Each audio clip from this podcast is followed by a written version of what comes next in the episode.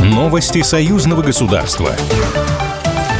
Беларусь и Башкирия проводят активную работу по стимулированию деловой активности, установлению и развитию новых связей между представителями бизнеса. Об этом заявил премьер-министр республики Роман Головченко на церемонии открытия бизнес-форума «Беларусь-Башкортостан».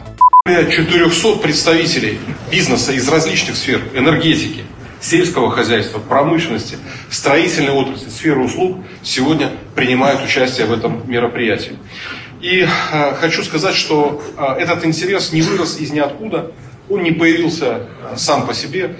Это результат целенаправленной э, работы, которую проводит э, правительство Башкортостана, Республики Беларусь по стимулированию деловой активности, установлению и развитию новых связей э, между представителями бизнеса.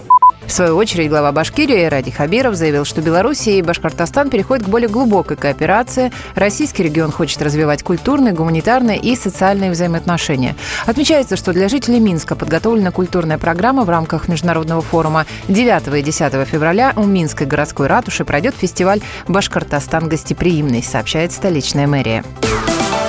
Медиахолдинг союзного государства Беларуси и России будет работать с ведущими СМИ двух стран. Как заявил госсекретарь союзного государства Дмитрий Мезенцев в эфире телеканала «Звезда», холдинг станет автономной некоммерческой организацией с регистрацией в Москве. Он будет взаимодействовать со всеми авторитетными и ведущими средствами массовой информации Беларуси и России.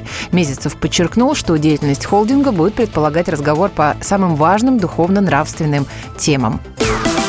Московский государственный университет и Республиканский институт Высшей школы Беларуси разработали союзную программу для повышения квалификации молодых медиаспециалистов, цифровая коммуникация и медиаинструменты в реализации молодежной политики. Первая группа слушателей – проректоры по молодежной политике и воспитательной работе, а также начальники профильных управлений вузов, членов консорциума Российско-Белорусский университет «Союз вместе». Как сообщили в Псковском государственном университете, вышеназванный образовательный курс стал первой программой дополнительного дополнительного образования в рамках союзного государства.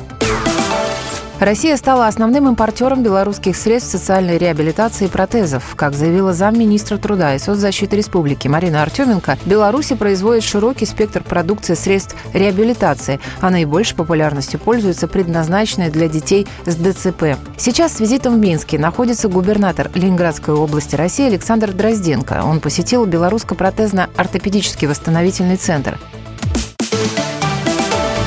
Новости союзного государства. Программа произведена по заказу телерадиовещательной организации союзного государства.